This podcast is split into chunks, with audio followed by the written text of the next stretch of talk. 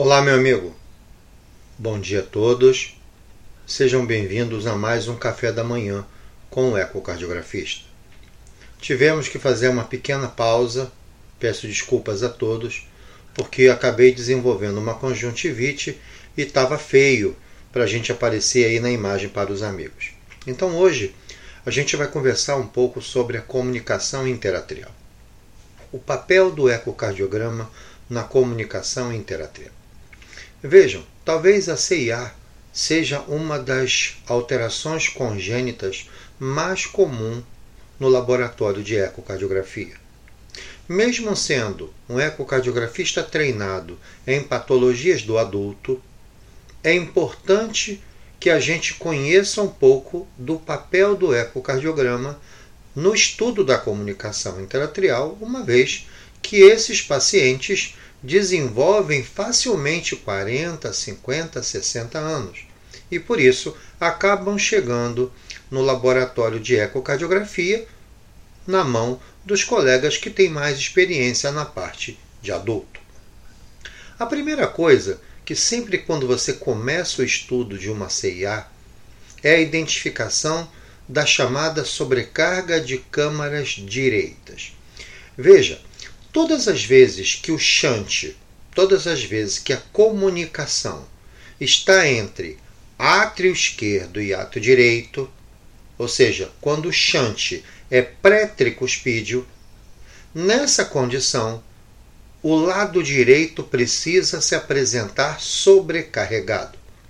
Todas as vezes que o shunt está à frente da tricúspide, ou seja, pós-tricuspídeo, as câmaras que irão crescer não será mais as câmaras direitas, e sim as câmaras esquerdas. Por que isso? Vamos imaginar que uma comunicação interventricular muscular exista.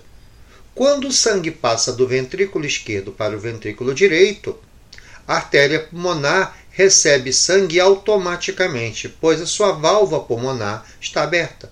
Então o sangue não fica armazenado do lado direito para sobrecarregar. Por isso que a CIV, a persistência do canal arterial, que são chantes pós-tricuspídeos, fazem com que o lado esquerdo esteja sobrecarregado.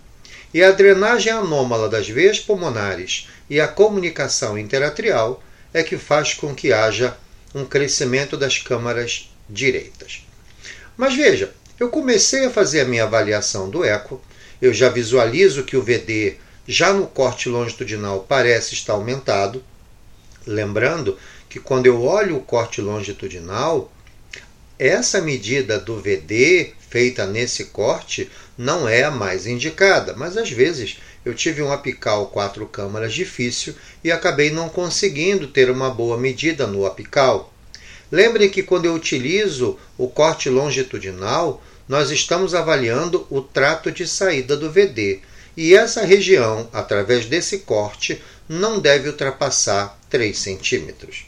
Mas lembrem que o apical quatro câmaras, aquele corte intermediário, onde você rouba 30% do ato esquerdo e coloca na sua imagem central o seio coronário, que é o corte adequado para medir o VD, na região próxima da válvula tricúspide, é feita a medida e essa medida não pode estar acima de 4,1 centímetros.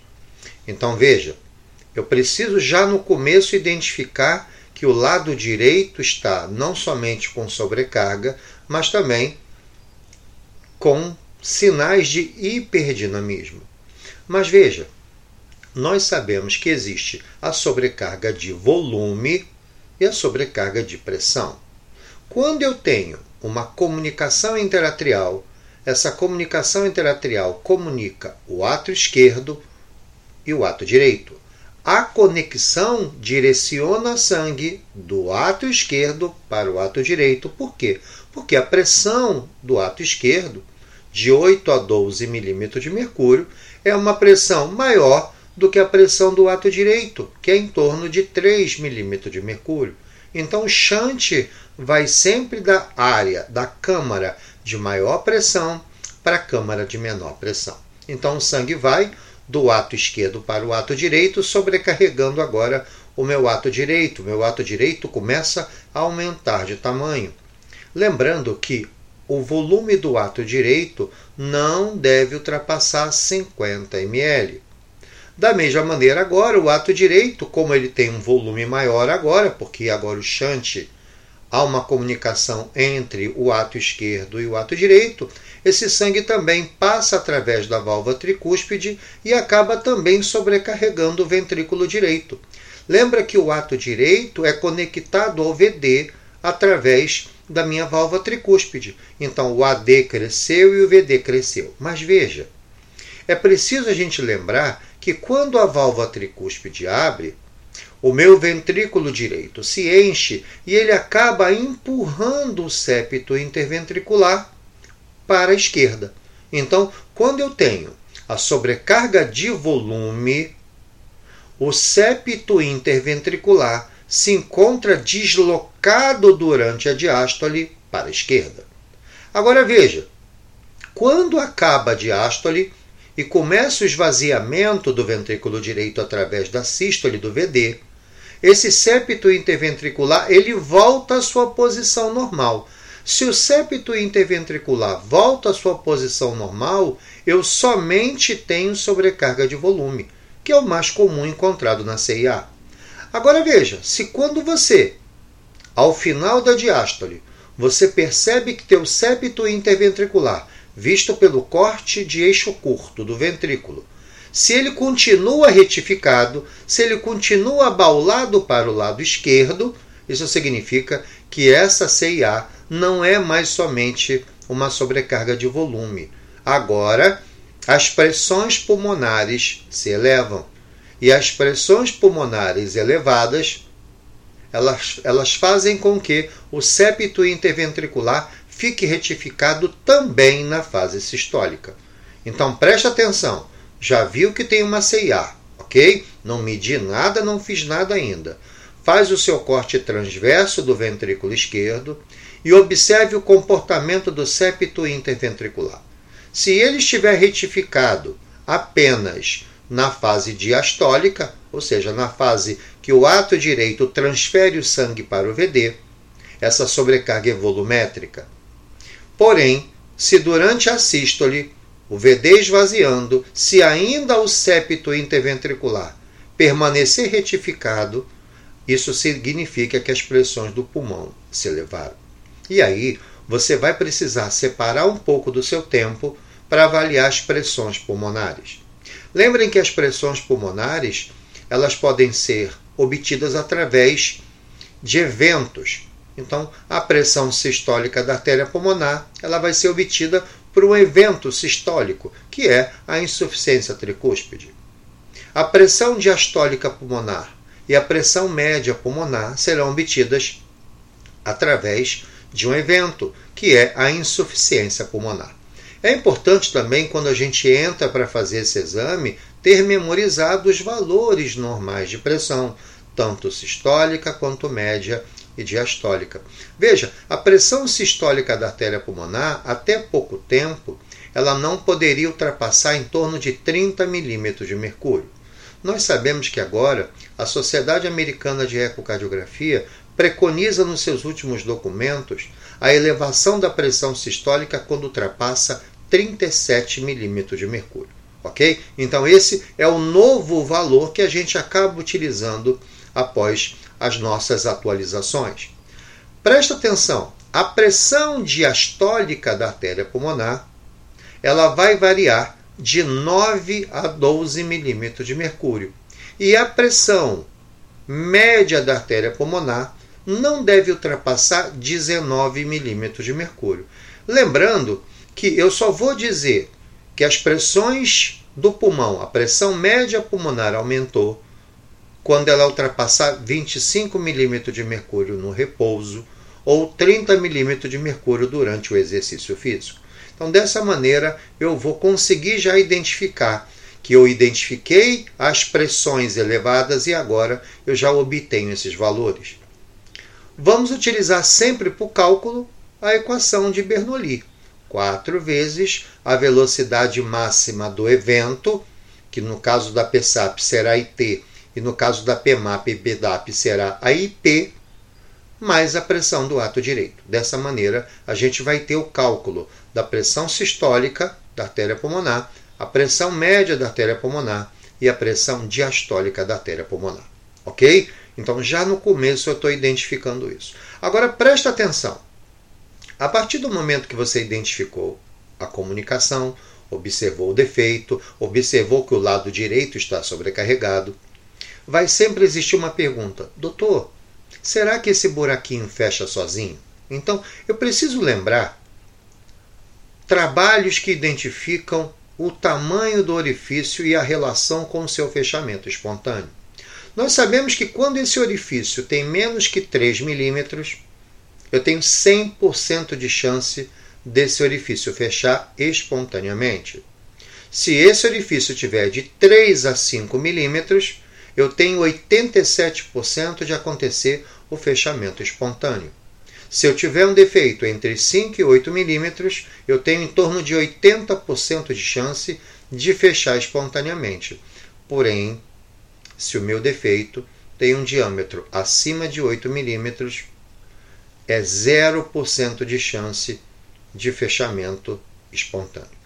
Outra coisa, nós sabemos que existe um cálculo que nós realizamos no ecocardiograma chamado QPQS. Muito cuidado com o QPQS.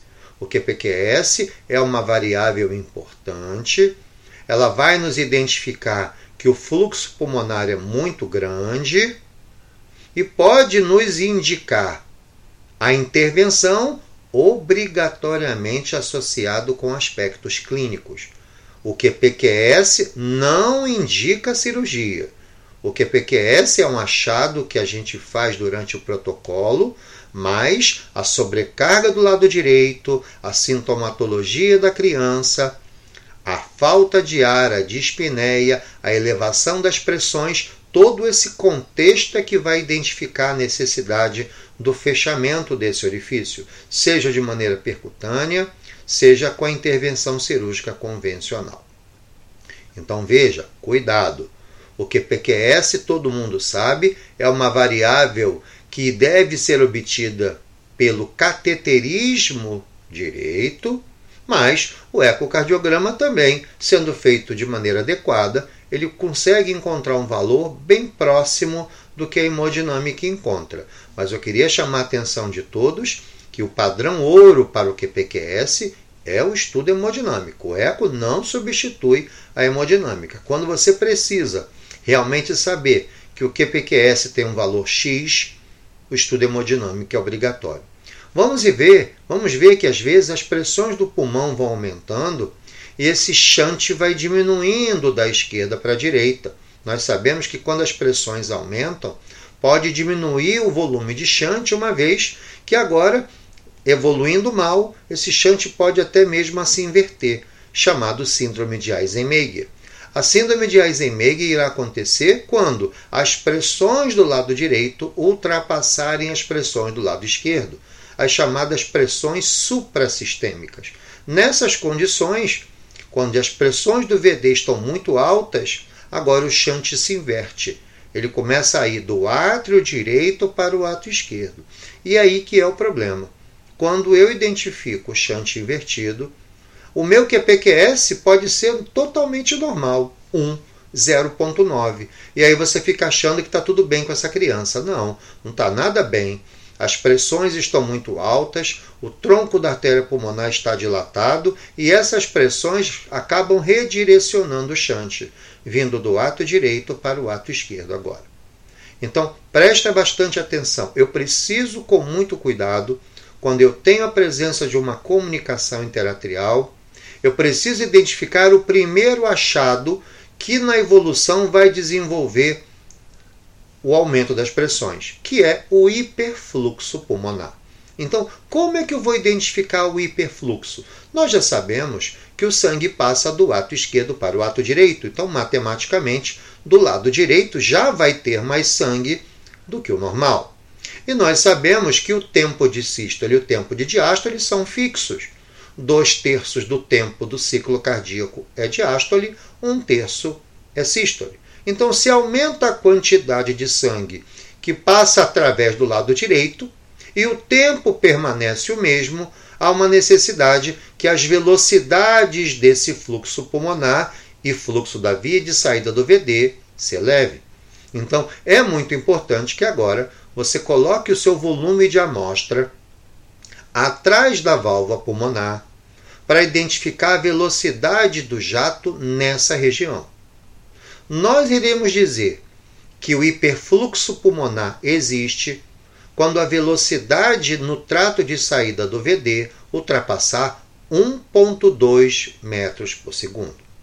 A partir do momento que você identifica uma velocidade no trato de saída do VD acima de 2 metros por segundo, o hiperfluxo pulmonar é expressivo, é importante.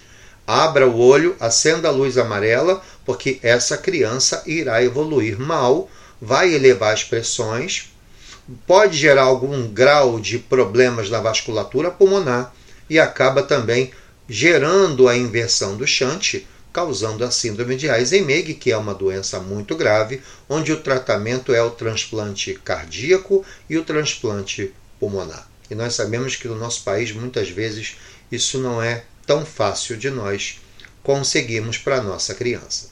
Então veja que a comunicação interatrial ela é uma patologia onde o ecocardiografista atua muito, não somente na identificação do defeito, não somente na identificação se existe uma sobrecarga de volume pura ou se já existe sobrecarga de pressão, quando as pressões do pulmão se elevam.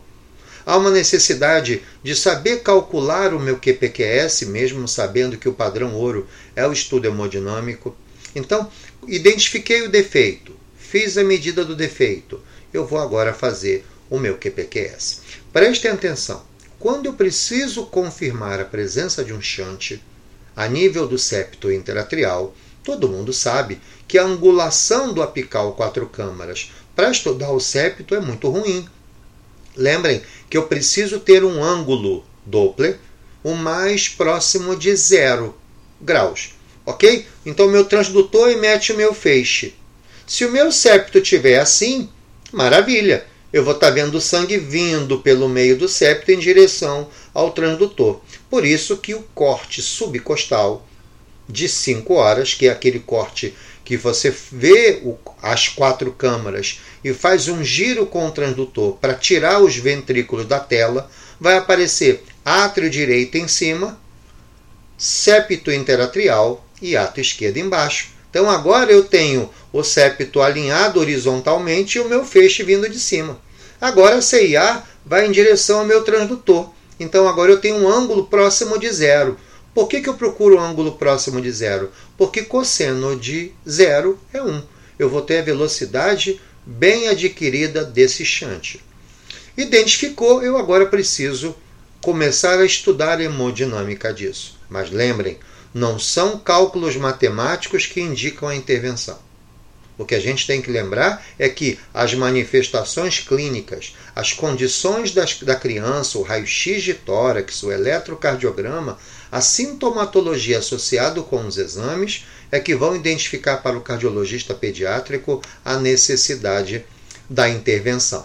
Agora, prestem atenção numa coisa. O que, que eu também preciso lembrar?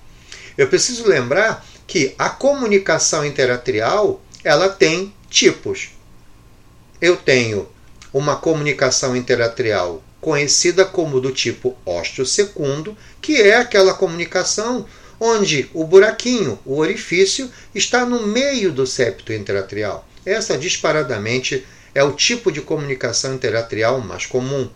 Mas existe também uma comunicação interatrial chamado ostium primum. Essa comunicação ósteo primo é aquele defeito que está muito próximo das válvulas mitral e tricúspide. Ela fica próxima das válvulas atrioventriculares. E o que, que eu tenho que lembrar? Eu tenho que lembrar que quando eu identifico um buraco, um defeito próximo às válvulas mitral e tricúspide, esse defeito quase nunca vem isolado. Geralmente, a comunicação interatrial do tipo ósteo primo é um machado do defeito do canal atrioventricular. O defeito do canal atrioventricular, que nós conhecemos muito bem, que é uma patologia que pode acontecer com mais frequência nas crianças com síndrome de Down.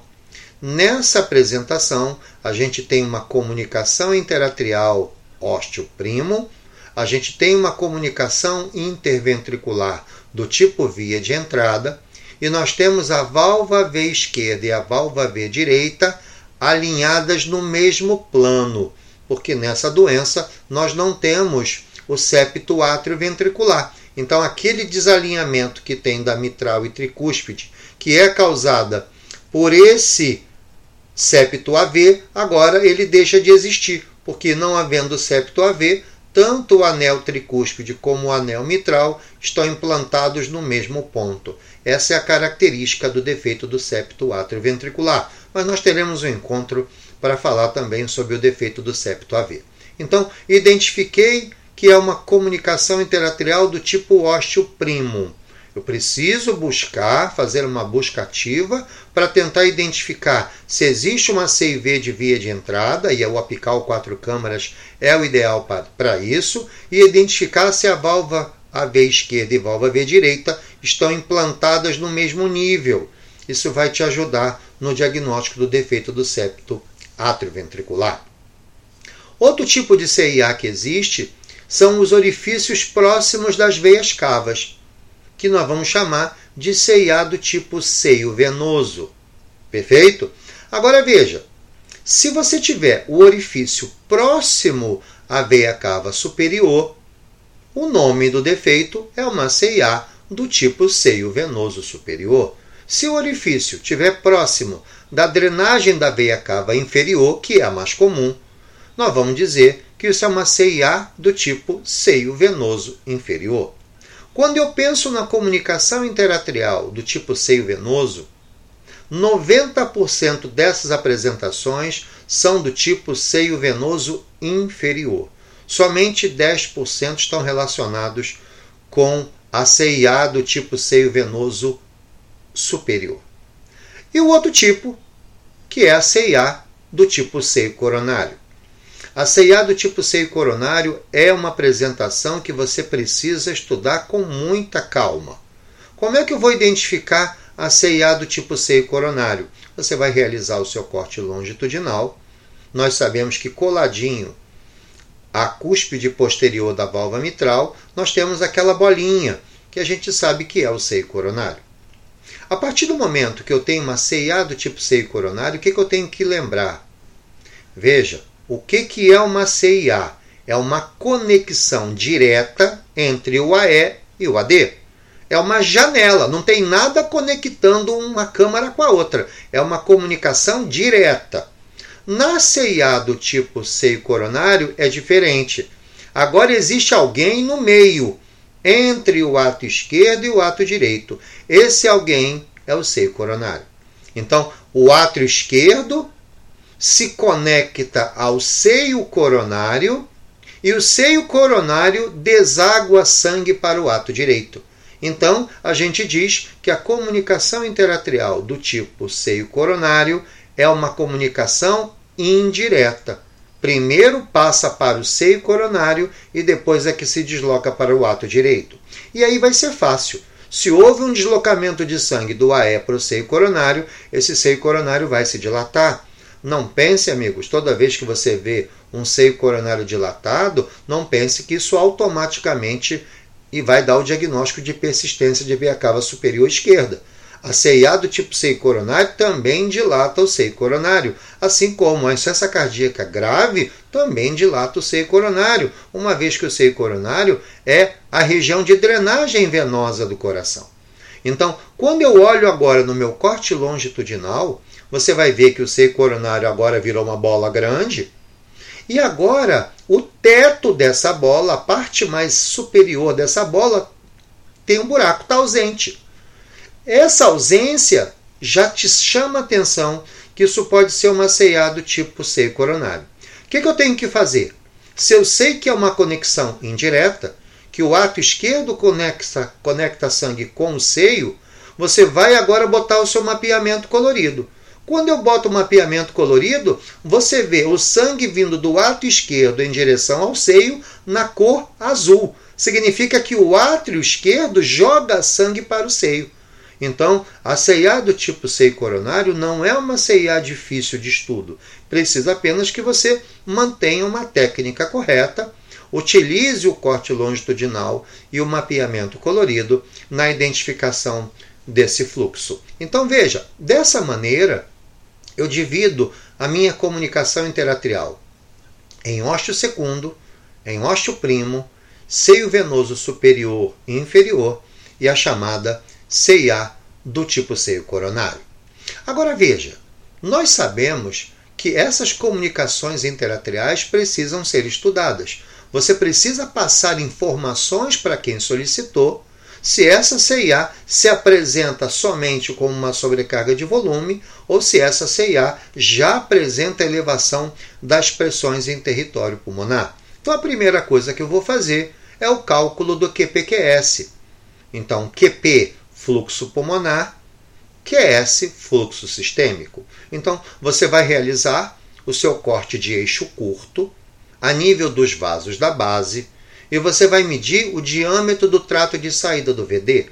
Da mesma maneira, vou colocar o pulsado nessa região e vou calcular a TVI do trato de saída do VD. E vou aplicar isso numa fórmula matemática diâmetro ao quadrado vezes uma constante, que é 0,785, vezes a TVI do trato de saída do VD, vai me dar o volume que passa através da válvula pulmonar. Agora eu vou lá no meu corte longitudinal, faço a medida da via de saída do ventrículo esquerdo e com o apical 5 câmaras coloco o volume de amostra e obtenho a minha TVI do trato de saída do ventrículo esquerdo e vou também agora aplicar uma fórmula matemática. Diâmetro da via de saída ao quadrado vezes a constante, que é 0,785, vezes a TVI do trato de saída do VE. Dessa maneira, eu tenho o volume ejetado na horta. Vou pegar o volume pulmonar e vou dividir pelo volume sistêmico. Essa relação deve variar entre 0,9 e 1,1 devido à variação que a frequência cardíaca tem durante a sua avaliação, mas ela não pode sair disso. Quando o shunt é esquerdo-direito, o meu fluxo pulmonar aumenta, então o numerador da minha fórmula vai aumentar. Então, quando uma CIA começa a gerar fluxos maiores através da artéria pulmonar, o meu QPQS vai aumentando. Na comunicação interatrial, a criança tendo uma riqueza de sintomas, manifestações clínicas, falta de ar, tosse, cansaço, raio-x identificando o crescimento de câmaras direitas, se você tiver um QPQS acima de 2, temos que conversar com a equipe sobre a necessidade de intervenção. Na comunicação interventricular, geralmente a gente indica a intervenção, sempre associado com a clínica, com valores de QPQS mais baixos. Por quê? Porque o fluxo que passa do ventrículo esquerdo para o ventrículo direito é muito maior. A chance de ter um hiperfluxo é muito maior pela quantidade de sangue. Por isso que a gente indica, tendo sintomatologia rica, paciente tendo muitas manifestações, a gente geralmente intervém nisso com um QPQS acima de 1.5. Ok? Então, a gente finaliza hoje amanhã nós vamos ter uma sequência sobre CIA. Amanhã vamos conversar sobre o papel do transesofágico no estudo das bordas da comunicação interatrial do tipo ósseo secundo, para a gente poder entender se eu posso ou não fechar esse defeito com uma prótese de amplácia, um procedimento percutâneo. Vamos relembrar como calcular a resistência vascular pulmonar, lembrando que também é um cálculo inferido, quando eu preciso da resistência verdadeira, é o cateterismo que eu tenho que ter. E depois vamos conversar um pouquinho sobre as estratégias de tratamento e como nós vamos acompanhar esse paciente após o fechamento desse orifício. Queria mais uma vez agradecer a todos a presença e a gente amanhã então continua esse bate-papo matinal sobre a comunicação interatrial. Um grande abraço, amigos. Um excelente feriado para aqueles colegas que estão na cidade do Rio de Janeiro. Um abraço e até amanhã.